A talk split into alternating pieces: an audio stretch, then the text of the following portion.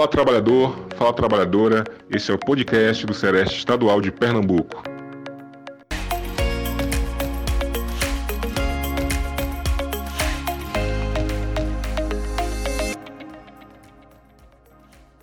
Bem-vindo, trabalhador, bem-vinda, trabalhadora. Se você está escutando o podcast pela primeira vez, eu sou Paulo Lira, apoiador em Vigilância em Saúde do Trabalhador do Centro de Referência em Saúde do Trabalhador do Estado de Pernambuco, o Sereste Estadual. No nosso oitavo programa é publicado em alusão ao Abril Verde, campanha temática que tem foco na prevenção dos acidentes e doenças relacionadas ao trabalho, e ao dia 28 de abril, Dia Mundial em Memória das Vítimas de Acidentes e Doenças de Trabalho. Se essas datas já são importantes de serem lembradas, no momento atual da pandemia ocasionada pela Covid-19, isso se faz ainda mais relevante. O tema do nosso programa será a atuação do Ministério Público do Trabalho e a saúde do trabalhador. O MPT tem como visão ser referência como instituição promotora do trabalho digno e do desenvolvimento socialmente sustentável. É justamente sobre a atuação dessa instituição e a sua relação com a saúde dos trabalhadores e trabalhadoras que teremos o prazer de conversar com a Procuradora do Trabalho e coordenadora regional da Coordenação Nacional de Defesa do Meio Ambiente e do Trabalho, doutora Adriana Godin. Adriana, seja muito bem-vinda ao nosso podcast. Eu não tenho dúvida que serão abordadas várias questões de interesse dos trabalhadores nesse programa. Eu inicio o podcast lhe pedindo para explicar um pouco da atuação do Ministério Público do Trabalho e a relação dessa atuação com a campanha do Abril Verde. Paulo, agradeço inicialmente o convite é, para falar um pouco das atribuições do Ministério Público do Trabalho, especialmente das ações que vêm sendo promovidas no estado de Pernambuco. Em relação à nossa atuação, né, para aqueles que nos ouvem, é importante destacar que o Ministério Público do Trabalho atua através de coordenadorias temáticas, definindo ações estratégicas para atuação no mundo do trabalho, e especialmente em relação aos temas afetos ao meio ambiente trabalho, institui uma coordenadoria específica, que é denominada CODEMAT, que é a Coordenadoria Nacional de Defesa do Meio Ambiente de Trabalho, que busca nesse viés de atuação estratégica, é desenvolver ações que promovam a prevenção de acidentes e doenças do trabalho. A atuação dos procuradores se dá a partir das denúncias recebidas, onde haja relatos de descumprimento das normas de segurança e saúde ocupacional, ou também através da análise de dados, eh, de estatísticas que demonstrem é, que determinado segmento econômico, por exemplo, apresente o um maior número de acidentes ou adoecimento. Para ilustrar, é importante destacar que em Pernambuco já há uma ação dirigida no polo gesseiro, que é considerado uma atividade econômica produtiva de destaque no cenário nacional, em razão das condições de trabalho se verificou ali a necessidade de uma atuação coordenada e sistemática, que para ilustrar um exemplo de uma atuação estratégica em caráter promocional. Sobre o Abril Verde, né, o denominado Abril Verde, como você bem colocou é, na abertura, é importante o destaque do mês de abril, né, por ele trazer essa referência aos temas afetos a saúde e segurança do trabalhador. Importante destacar que, além da data instituída no dia 28, data essa instituída pela Organização Internacional do Trabalho em 2003 como Dia Mundial em Memórias de Acidente, também há uma outra data que marca o mês de abril, que é o dia 7. Também é uma data instituída pela Organização Mundial de Saúde desde 1948 que celebra o Dia Mundial da Saúde. No calendário nacional também há previsão em relação à data do dia 28 para que é, a sociedade e as instituições públicas e privadas possam debater o tema, realizar campanhas, mas especialmente trazer a conscientização da importância das ações de gestão do meio ambiente de trabalho para a prevenção de acidentes e doenças do trabalho. Em referência, acho que é importante trazer aos ouvintes que há um simbolismo em relação a esse mês, já coordenado nacionalmente pelo uso da cor verde. Então, é comum que se veja instituições iluminadas por essa tonalidade, que é um sinal de adesão às campanhas de prevenção a acidentes de trabalho. Ainda tratando do tema, é importante trazer o conhecimento do público a existência de um observatório de segurança e saúde do trabalho, que referencia dados de instituições públicas que promovem o registro de acidentes e doenças, um, uma plataforma coordenada pelo MPT, mas com apoio da OIT e do governo federal também, onde é possível é, se extrair dados estatísticos em relação ao número de casos, os segmentos mais afetados, os tipos de lesões mais comuns. Então, aqueles que tenham interesse em se aprofundar sobre o tema, eu compartilho essa plataforma é, de fácil acesso na internet, é, que seria o Observatório de Segurança ao Trabalhador, para que aqueles que trabalhem, especialmente na gestão de políticas públicas, tenham essa plataforma como instrumento para a promoção do meio ambiente de trabalho seguro e sadio, guiada por dados. O site é o smartlab.br.org. O observatório é uma ferramenta muito importante, inclusive para a gente aqui da equipe do Sereste, Sereste Regionais, para orientar a nossa atuação. Né? A gente tem o nosso sistema de informação, que inclusive os dados nacionais e regionais são expostos lá no observatório também, que é o SINAM, mas a gente consegue ter acesso a outros dados que a gente não teria só relacionada ao sistema de saúde. E se a gente for pensar nas áreas de atuação do MPT, eu poderia colocar quais são essas áreas de atuação? Sim, o MPT, no aspecto geral, atua como fiscal do cumprimento da legislação trabalhista. É, contudo, a gente tenta direcionar nossas ações para a promoção dos direitos fundamentais do trabalhador, que seriam aqueles afetos a, ao que a gente chama de direitos indisponíveis, que são né, nossos bens mais caros caros, nossos bens jurídicos mais caros, como a vida, a saúde, a integridade física, o direito à não discriminação, as questões é, de promoção de igualdade no acesso ao mercado de trabalho, de inclusão de pessoas com deficiência também no mercado de trabalho. Dois temas que se destacam: proteção à criança, né, o viés de atuação para a erradicação do trabalho infantil e nos casos de trabalho de adolescente que se dê na forma legal e com a proteção devida vida, inclusive para que não seja exposto, por exemplo, a, a um trabalho perigoso ou insalubre. Também, como você colocou no início, a promoção do trabalho decente para combater qualquer tipo de trabalho que, que promova algum tipo de condição análoga a escravo. Temas também afetos à liberdade sindical, ainda é, aqueles relacionados às fraudes, o combate às fraudes nas relações de trabalho, também as irregularidades no âmbito da administração pública e ainda uma averiguação dos trabalhos na área portuária e aquaviária. Dentro desses sistemas, o MPT ele atua como órgão agente ou interveniente seriam uma, né, denominações mais técnicas, mas hoje tem prevalecido mais essa atuação como órgão agente, que é, é de verdadeiro promotor de transformação né, da realidade social para efetivação dos direitos que são constitucionalmente garantidos e também todos os direitos afetos à dignidade humana. Ótimo. Levando em consideração essas áreas de, de atuação e esse papel do, do MPT como agente, é possível que o trabalhador, a trabalhadora que está ouvindo esse podcast, realizar algum tipo de denúncia sobre suas condições de trabalho, o MPT, e se for possível, como é que ele deve proceder para realizar esse tipo de denúncia de comunicação? Sim, a atuação do MPT depende da realização das denúncias, para que tenhamos também conhecimento do, dos fatos que ocorrem os trabalhadores. Inclusive, há uma garantia de sigilo da identidade do trabalhador que não queira se identificar ou até mesmo queira formular a denúncia de maneira anônima. E além das denúncias, nós também podemos atuar, como eu falei, a partir de dados é, estatísticos que indiquem a necessidade de, de uma atuação estratégica em determinado segmento econômico e também a partir de notícias é, publicadas é, nos meios de comunicação em geral. É importante que os ouvintes conheçam páginas institucionais. É o MPT, né, a sigla MPT, que significa Ministério Público do Trabalho, é uma instituição de atuação nacional, mas com representações em cada estado através das suas procuradorias regionais do trabalho. Eu integro a Procuradoria Regional do Trabalho da Sexta Região, em Pernambuco. E, em razão disso, nós temos duas páginas institucionais. Essa de caráter nacional, que é a mpt.mp.br.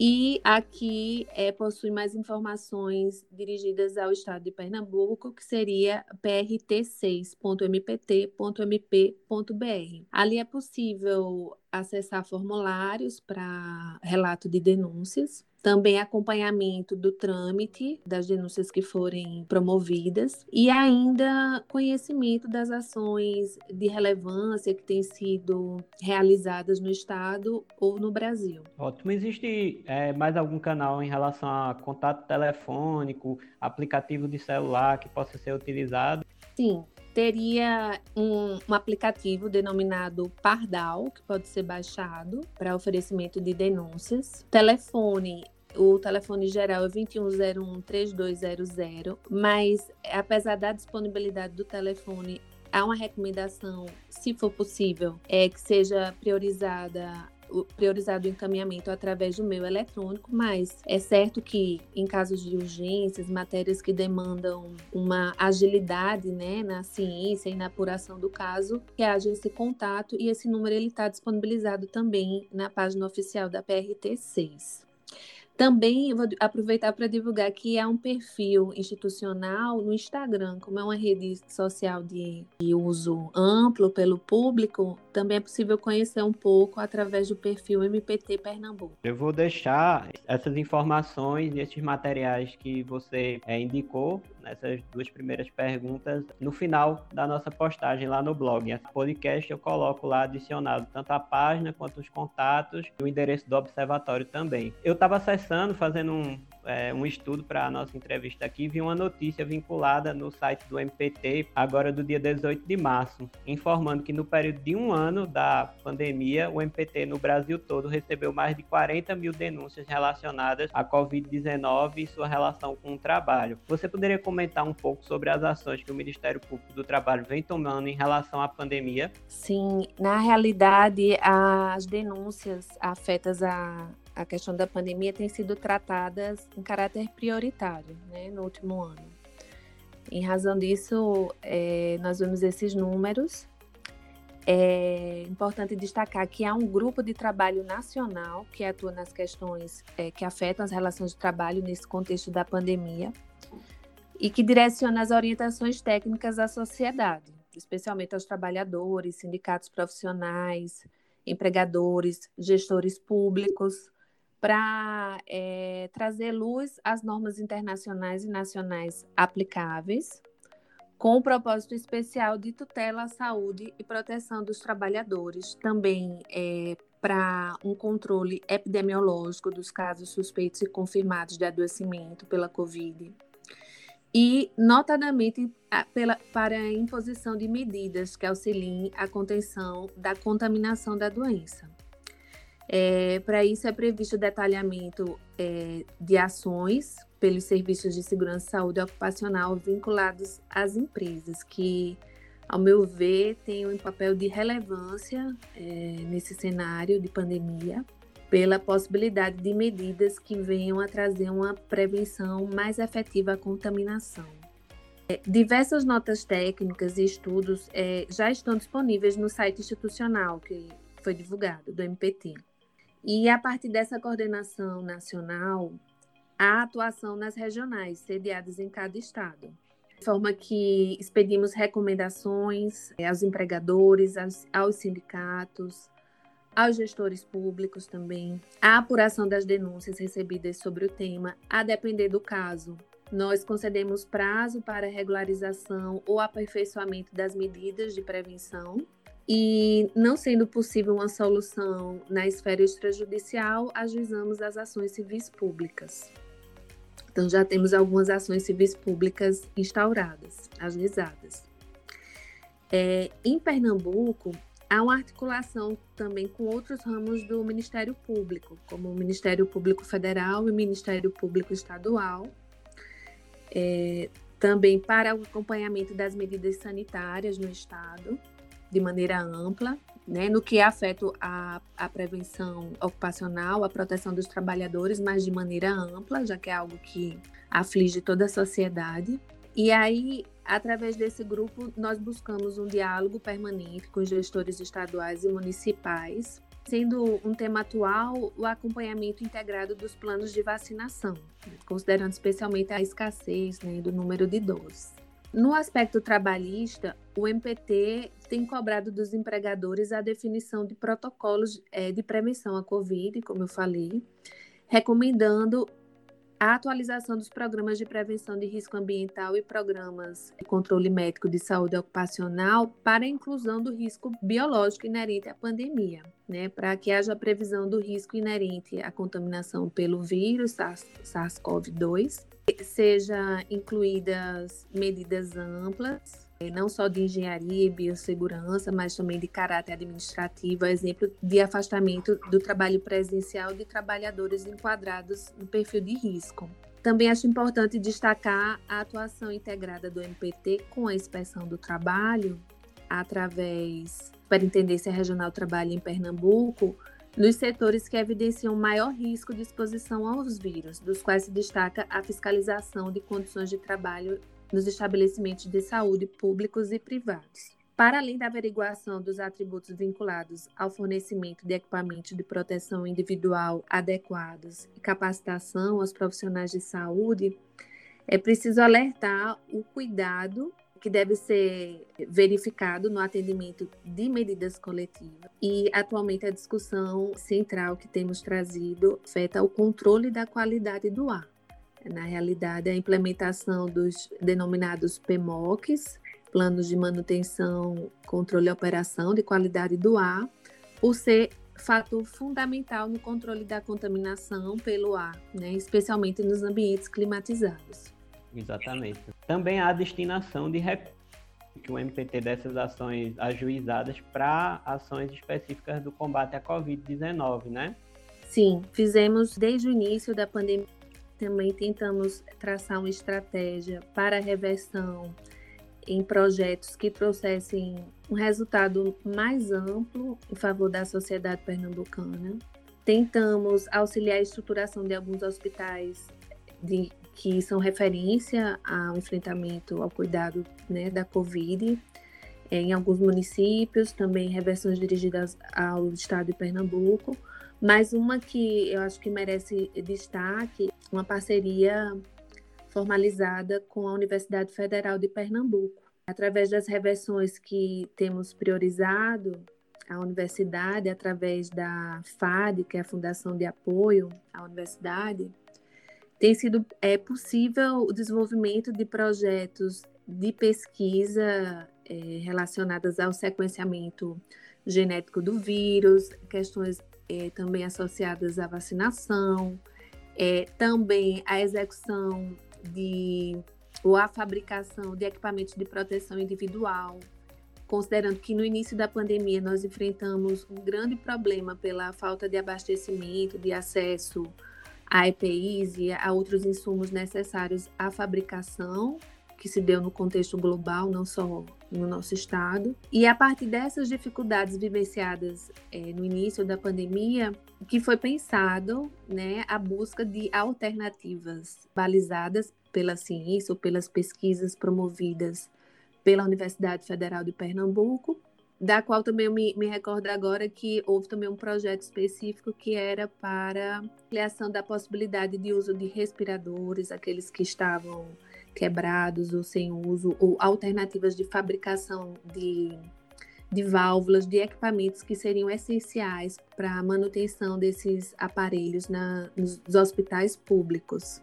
Então, no nosso perfil do Instagram tem, tem bem detalhado o resultado dessas ações, há um vídeo institucional promovido e eu convido que a sociedade pernambucana conheça, inclusive para saber do trabalho de excelência e referência que nós temos. A partir dessas reversões que foram promovidas pelo Ministério Público do Trabalho, mas também com o apoio da Justiça do Trabalho, porque muitos são recursos resultantes de ações civis públicas, mas especialmente pela equipe é, que vem desenvolvendo essas ações na Universidade Federal de Pernambuco. Ótimo, eu vou deixar um material também que eu coletei que acredito que seja baseado nele que esse vídeo foi realizado, que é um, um repasse desse plano de ação regional, né, que vocês traçaram, está feito por eixos, em cada eixo tem essas atividades incluídas, essas que você citou.